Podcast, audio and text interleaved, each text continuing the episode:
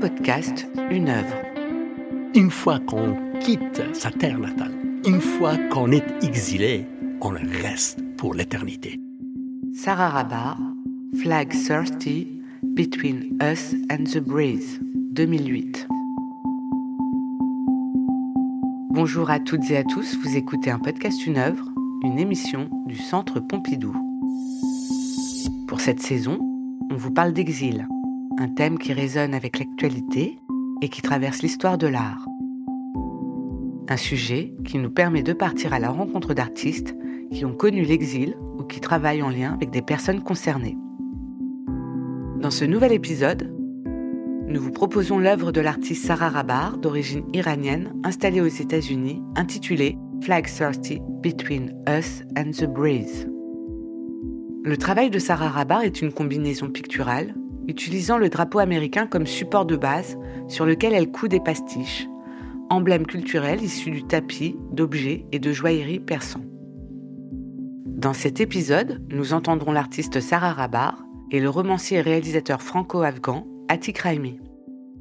Exil en miroir, leur histoire se répond en écho. Tous deux ont quitté leur pays en pleine révolution pour s'installer en Occident et ont trouvé dans la création artistique une planche de salut. Mais écoutons d'abord Sophie Forestier, conférencière au Centre Pompidou, nous décrire la sculpture de Sarah Rabar. Flag 30, Between Us and the Breeze, apparaît comme une sorte de tapisserie composite, haute de 1m62 et large de 86 cm. On peut différencier quatre parties, occupant chacune quasiment un quart de l'espace. En haut à gauche, un échantillon de tissu ancien au motif délicat. Des bandes verticales, dans des teintes douces, violet et orangées, sont bordées par un jeu de lignes horizontales reprenant les mêmes teintes. Ces bandes se poursuivent, en bas à gauche, par des longs fragments de broderie, de tapisserie ou de rubans décoratifs, mordorés, rouges, bruns. Sur une bande plus large à gauche, bout de bordure de tapis, sont tissées trois rosaces aux couleurs alternées. La partie en haut à droite est seulement constituée d'un tissu de coton lisse qui dessine un ciel bleu nuit avec 50 étoiles alignées régulièrement. Elle est juste bordée en haut d'un liseré fleuri rouge et blanc. En dessous de ce tissu étoilé est cousu un petit carré de tapis épais bordé de franges et représentant le lion iranien, emblème de la Perse. Du bas de ce petit tapis sont cousues d'autres bandes de tissu aux motifs variés, dont une plus large dessine trois rectangles enfermant des poissons stylisés bleus et argentés. Entre ces deux dernières parties, quelques pompons apportent des notes de couleurs rouge, orange, vert. Peu à peu, on s'aperçoit que le support de cette tapisserie, hybride, aux couleurs chatoyantes, est le drapeau américain renversé à la verticale. La partie avec le ciel bleu étoilé est bien visible. Les bandes, par contre, sont recouvertes par ces rubans de vieux tissu qui dépassent même le support de manière irrégulière et laissent apparaître en réserve, en bas, les bandes rouges et blanches, strictes et nettes. Sur cette tapisserie aux textures variées sont accrochés plusieurs objets inquiétants. Ceinture et gaines de revolver, fouet d'automutilation d'Ashura, pièces de monnaie et d'époque du chat, emblèmes militaires et religieux. Ces objets renvoient à l'histoire violente de l'Iran et à l'enfance de l'artiste, parti avec sa famille au moment de la Révolution et de la guerre avec l'Irak. Ils se superposent et se mêlent au rythme et aux nuances multiples de cette tapisserie, faite des bribes de la mémoire d'une culture traditionnelle iranienne. Flag 30, Between Us and the Breeze, appartient à une série de drapeaux proposés par Sarah Rabar, série où, s'appropriant et détournant le drapeau américain, elle exprime et interroge la notion de l'identité et de l'appartenance. À l'encontre de l'image d'une identité patriotique et idéologique, nette et imposante, cette série propose toute une variation d'être et de ressenti.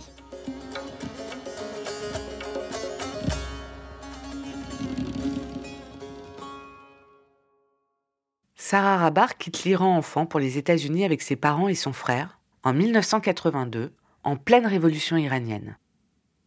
Diplômée de la célèbre école londonienne Central St. Martins, elle vit aujourd'hui à New York. Elle entame sa série sur les drapeaux au début des années 2000. Depuis 2000, dont pendant presque 16 ans, Sarah Rabar, j'ai dû en créer 58 ou 59.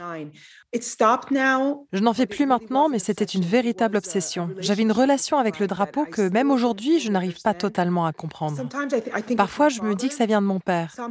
D'une certaine façon, je trouve que le drapeau américain a quelque chose de dominant, de pesant même.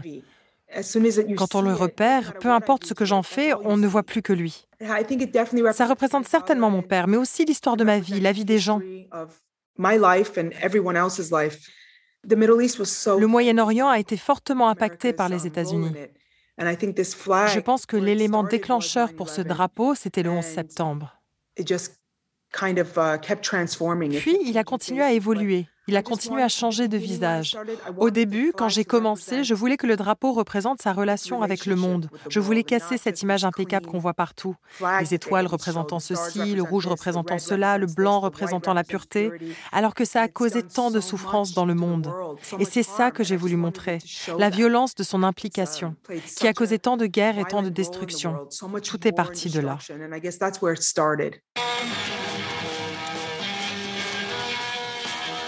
Téhéran, ville morte, paralysée par la grève depuis des mois, s'est soudainement réveillée, frappée de plein fouet par l'ampleur de l'événement. Le chat est parti et personne aujourd'hui n'oserait prédire son retour. Celui qu'on attend, bien sûr, c'est le guide de la nation, l'ayatollah Khomeini. Son retour en Iran, après 15 ans d'exil, peut marquer le début d'une ère nouvelle.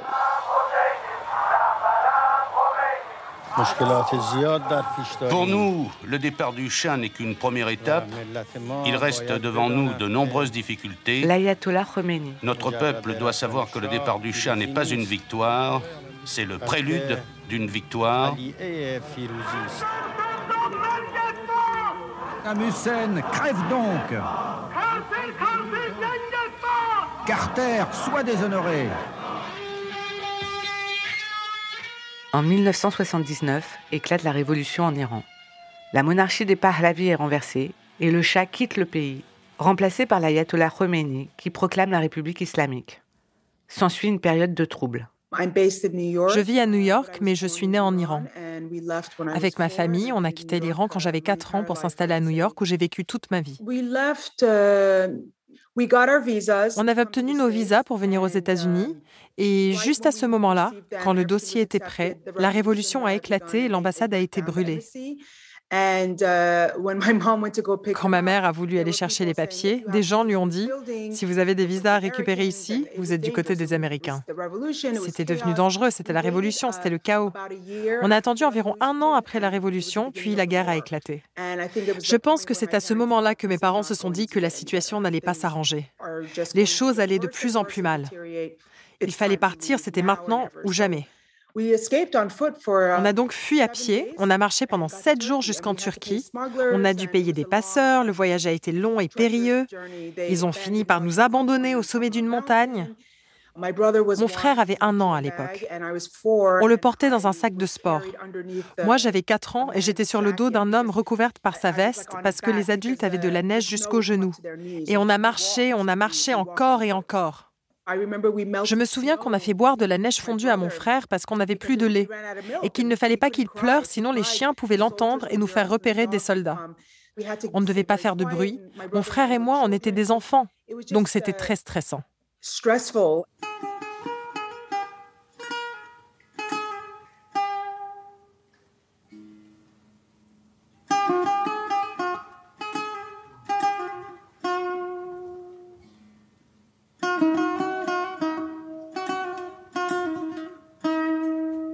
Atik Raimi, le plus connu des Afghans en France.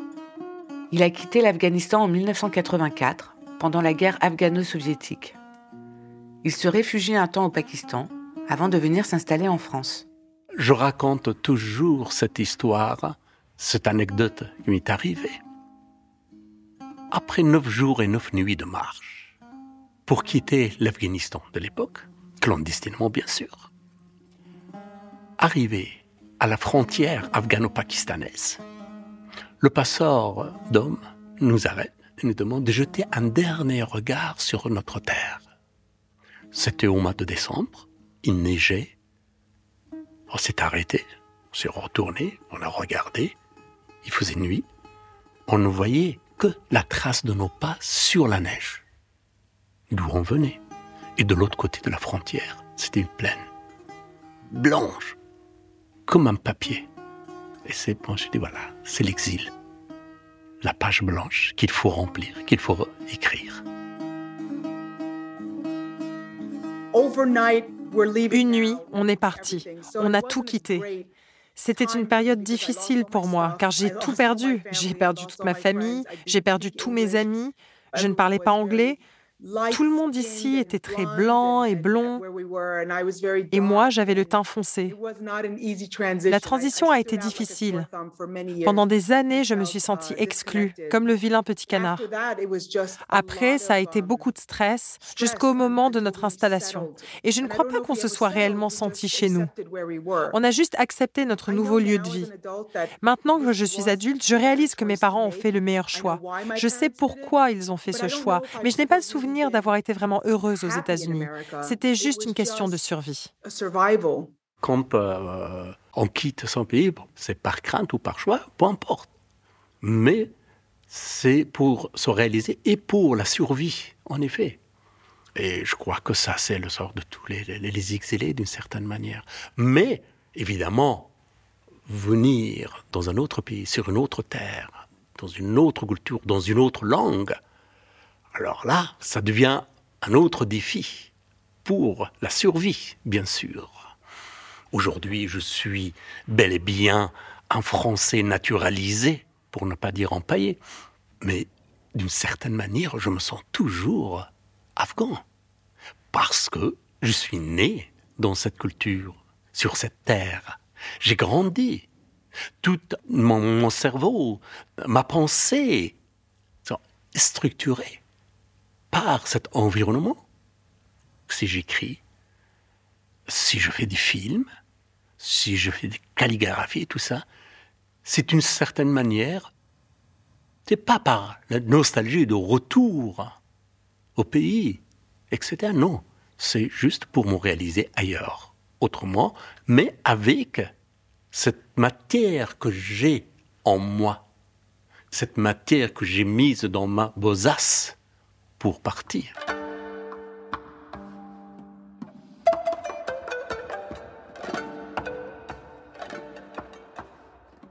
Un soir, dans une ruelle, Mola Nasruddin cherche quelque chose sous un lampadaire.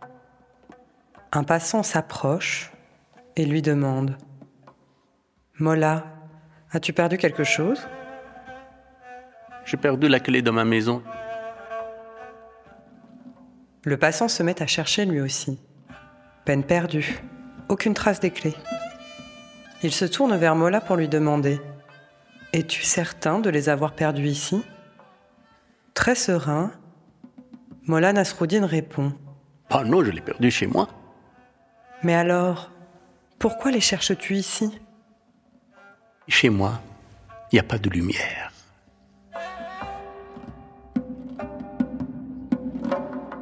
Ça, c'est aussi l'autre dimension de l'exil. C'est la vraie histoire de l'exilé et de la création aussi en exil. Mon pays, ma terre natale, a sombré dans la terreur, dans l'obscurantisme. J'ai perdu la clé de mon identité, la clé de ma liberté, et je vais ailleurs, là où il y a de la lumière, pour les chercher, sachant que je ne trouverai jamais mes clés, parce que je les ai perdues ailleurs, chez moi. Alors, qu'est-ce qui me reste? C'est de créer en permanence cette clé dans mon imaginaire. La c'est ça. C'est cette recherche permanente des clés qu'on a perdues J'ai perdu une partie de moi lorsqu'on s'est enfui. Je n'ai jamais vraiment connu ma famille et je n'ai jamais vraiment compris. C'était la période où je me cherchais encore, où je ne savais pas qui j'étais, d'où je venais, ce que je faisais là.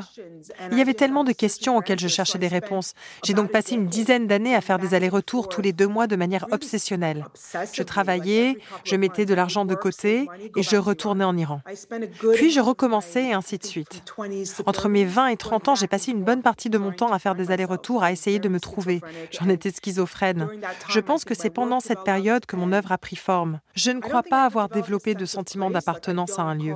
Je ne me suis jamais sentie chez moi ni en Iran ni aux États-Unis. Quand je suis retournée en Iran, je ne me suis pas du tout sentie à ma place.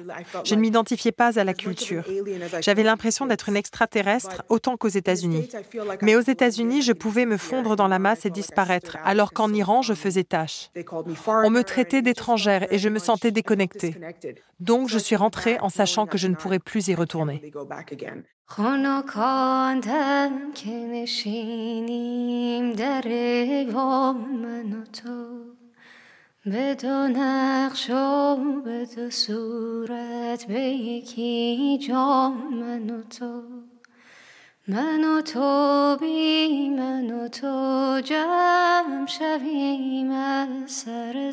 Cette expérience de l'exilé, tiraillée entre plusieurs cultures, plusieurs pays et plusieurs langues, crée non seulement un manque impossible à combler, mais en plus un sentiment de culpabilité. En quittant notre terre, on a perdu beaucoup de choses. On perd beaucoup de choses. On est en permanence dans le deuil, d'une certaine manière. Et le pire chez l'exilé, c'est quoi ce, ce sentiment très sous-jacent de culpabilité? Je dis toujours, tous les exilés sont une sorte d'Édipe. Édipe en soi, pour moi, avant d'être une figure de la castration freudienne, avant ça, pour moi, c'est une figure d'exilé. Édipe, avant même d'être né, a été condamné à l'exil. Et d'abord, tous les êtres humains, dès qu'ils sont conçus, ils sont contraints, un jour ou l'autre, de quitter sa demeure, justement, maternelle, pour, voilà, se jeter dans ce monde. Et Édipe, oui, il quitte sa terre d'exil, d'asile, en croyant que c'est sa terre natale. Il retourne sur sa terre natale en se croyant étranger et exilé. Et après, quand il apprend la vérité, avec sa fille, il repart en exil. Et c'est là d'une certaine manière, le destin de tout l'exilé. Quand j'étais en Afghanistan, évidemment, j'étais, d'une certaine manière, coupable à l'égard de la loi instaurée par le gouvernement communiste. Première faute politique, d'une certaine manière. Ensuite, quand je quitte l'Afghanistan, quand je viens dans, en France pour quelque temps, je suis hors la loi parce que je n'ai pas de papier, je n'ai pas d'identité, je n'ai rien. Donc, ça aussi, je suis coupable par rapport au pays d'accueil. Une fois aussi que ça y est, on a le papier, qu'est-ce qui se passe? Je culpabilise parce que j'ai laissé derrière moi ma famille, mes amis, tout. Et justement, ça aussi, d'une certaine manière, à la fois nous amène vers des actions avec lesquelles on essaye de se rattraper, de se racheter. On essaye d'atteindre la rédemption, d'une certaine manière. Hmm? Et je crois que la création sert aussi à ça.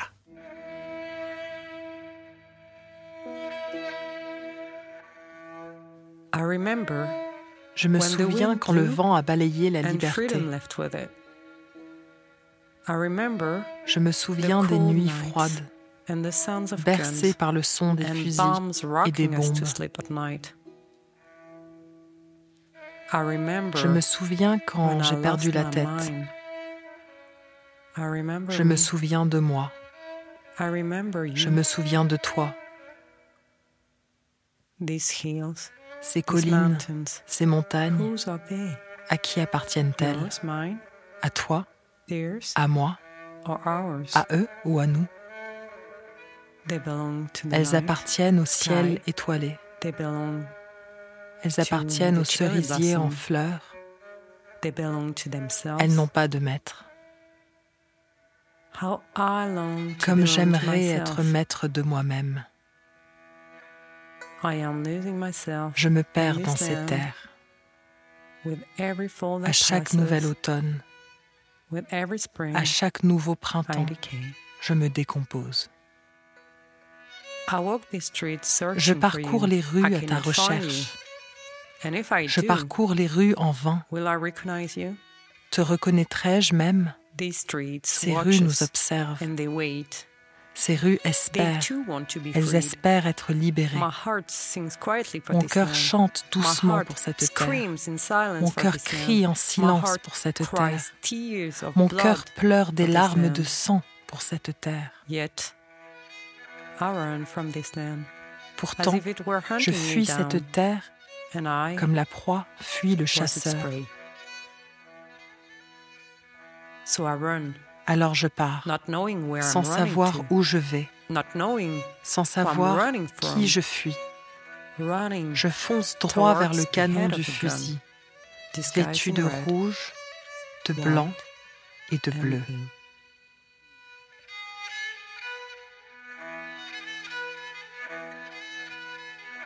Soleil, un poème écrit par Sarah Rabar. L'artiste Sarah Rabar revient sur son processus de création, d'assemblage et de tissage de ses drapeaux, qu'elle nomme elle-même sculpture. Ça vient comme un tourbillon. Je ne sais jamais d'où ça vient. J'ai des moments où mon esprit est vide, où je suis vide. Et puis parfois, c'est comme une tempête d'idées dans ma tête et je me sens comme une médium. Une idée surgit et m'empêche de dormir jusqu'à ce que je la réalise. Je fonctionne à l'instinct. Je pars toujours d'une idée, mais au final, quand les objets sortent du four, quand je nettoie les pièces de bronze et quand j'ajoute les objets collectés, ils deviennent quelque chose d'autre. Selon moi, ce sont les accidents et les erreurs qui rendent l'œuvre intéressante. Je dois juste garder l'esprit ouvert pour laisser les changements survenir et me surprendre. L'œuvre ne ressemble jamais à ce que j'imaginais avant de la commencer. Elle évolue et change en permanence. Généralement, ce sont les objets qui décident de leur place. Il s'agit pour moi de les assembler, de les ajuster. C'est presque comme s'ils étaient faits pour être ensemble comme s'ils avaient été séparés et que je devais les réunir. C'est peut-être parce qu'on n'a pas arrêté de bouger. Même après l'Iran, on n'a vraiment pas arrêté. Et je perdais toujours mes affaires. J'étais tout le temps perdue. J'ai toujours eu l'impression que tout partait en lambeaux, que tout s'écroulait. Mon œuvre a toujours eu vocation à rassembler, à réparer les choses. Et quand ça prend forme, j'éprouve un sentiment de soulagement. Ah, comme si j'arrivais à nouveau à respirer jusqu'à la prochaine pièce. C'est très apaisant. Les tapis le tissage, évidemment, ça me renvoie tout de suite à ce poème d'un grand poète perse de Xe siècle, je crois. C'est moi qui dit que je suis tissé avec de la soie du cœur et des fils de l'âme. Et j'ai pris la caravane pour quitter ma terre pour quitter mon nid. D'une certaine manière, on est toujours une sorte de tissage de différentes cultures, de différentes racines. Et cela aussi quand on va ailleurs. Tout les tissus de cette étoffe qui nous a construite, on l'a toujours avec nous. Et on est cette étoffe-là, faite de mille et un fils de notre passé, de notre présent, de notre nostalgie, de notre terre, de notre culture d'origine. C'est comme si l'assemblage de tous ces objets avait un sens pour moi. Mais finalement, il ne s'agit que de violence. Ça évoque toujours la brutalité, parce que j'en ai tellement vu en Iran et aux États-Unis, et j'en vois encore tellement. Je ne comprends tout simplement pas pourquoi les choses doivent être ainsi. Au fond, c'est ça le vrai sujet de mon œuvre, mon incompréhension de cette brutalité et de cette violence envers les humains et les animaux, cette guerre sans fin. Je ne comprends pas ça. C'est comme si j'essayais de la digérer à travers l'œuvre, mais je n'y suis pas encore arrivée et mon travail devient de plus en plus sombre.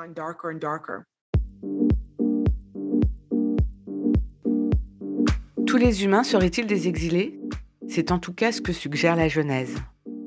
Adam et Ève sont chassés du paradis pour avoir mangé le fruit défendu et jetés sur la terre.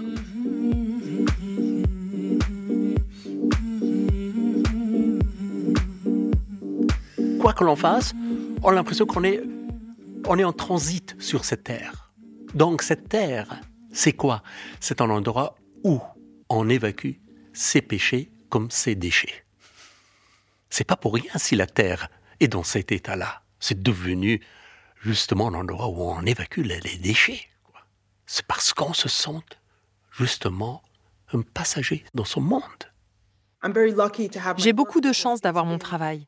Ça m'a vraiment guéri. Ça a toujours été mon mécanisme de survie. Ça m'a permis de tenir le coup, de garder le moral. Les parties de l'Iran que j'ai en moi se manifestent dans mon œuvre sans que je ne m'en rende compte. Elles sont ancrées en moi. Je ne crois pas au concept de nationalité. Je ne crois pas aux frontières ni aux pays. Ce sont des notions assez déroutantes pour moi. Nous sommes tous des animaux qui habitons la même planète. En revanche, je crois aux souvenirs et à la culture. Elle est le reflet de l'endroit et des personnes avec qui vous avez vécu. Je crois qu'il y a des choses qui ne nous quittent jamais. Et pour moi, ces choses-là se manifestent dans mes œuvres, et ainsi je sais qu'elles sont toujours là.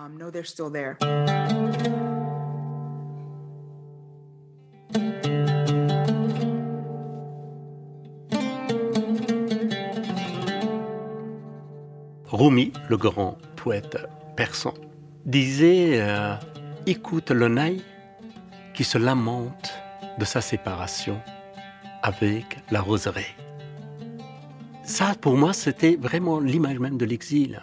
C'est-à-dire cette tige qu'on coupe de ses racines, de son endroit.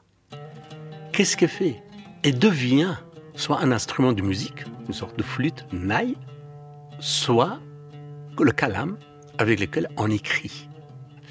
Pour moi, en effet, l'exil, c'est ça, c'est-à-dire on devient autre chose. Et comme disait le grand Rambo, tout le monde cite la première phrase, je est un autre, mais pour moi, ce qui est important, c'est la suite, qui dit je est un autre, tant pis pour le bois, pour devenir violent.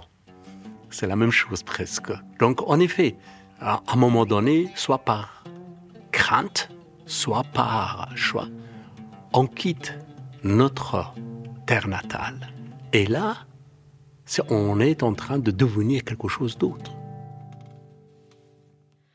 اگه روز بری سفر بریز پیشم بی خبر. اسیر رویاها میشم دوباره باز تنها میشم. به شب میگم پیشم بمونه به بد میگم تا صبح بخونه. بخونه از دیار یاری چرا میری تنها می‌ذاری؟ Merci à toutes et à tous d'avoir écouté cet épisode de l'émission Un podcast, une œuvre du Centre Pompidou. Réalisation et production, Sam Boutata. Montage, Alexandra Longuet. Mixage, Antoine Dahan. Éditorialisation et production, Clara Gourou. Nous remercions tout spécialement Atik Raimi et Sarah Rabar pour leur témoignage. La comédienne Claire Olivier pour la lecture de la traduction et le doublage. Rendez-vous très bientôt avec un nouvel épisode de la saison Art Exil.